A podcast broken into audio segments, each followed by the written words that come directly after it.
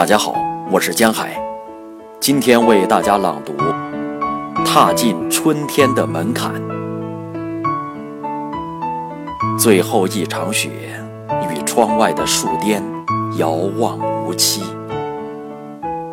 枝桠低垂叹息着，喷出的雾气低成春天的向往。一枚悄然拱出冻土的嫩芽。轻叩着大地的门扉，那只逍遥漫步的麻雀，吱的一声，消匿于冰裂的树干后，享受爱情。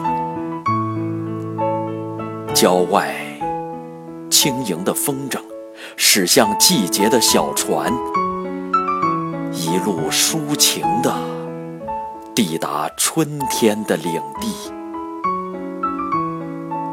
路上仍然泥泞着，偶尔的行人竖起衣领，将寒冷关在门外，而春天的门内，阳光灿烂。